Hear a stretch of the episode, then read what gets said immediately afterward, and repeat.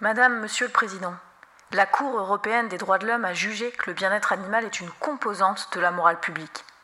Le tribunal correctionnel de Lille a déjà reconnu le préjudice de l'animal lui-même.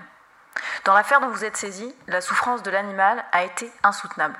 C'est cet animal la principale victime des faits.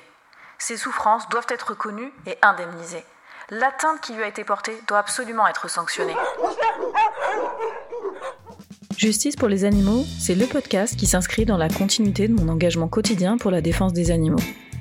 Je suis Graziella Ladonne et depuis 2016, j'exerce la profession d'avocat. Passionné depuis toujours par les animaux, je leur ai dédié mon activité.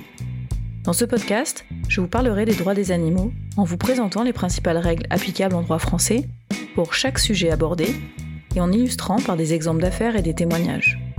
Je rencontrerai les acteurs du domaine animalier et du monde du droit afin d'aborder leur exercice professionnel ainsi que leurs engagements pour nous sans voix.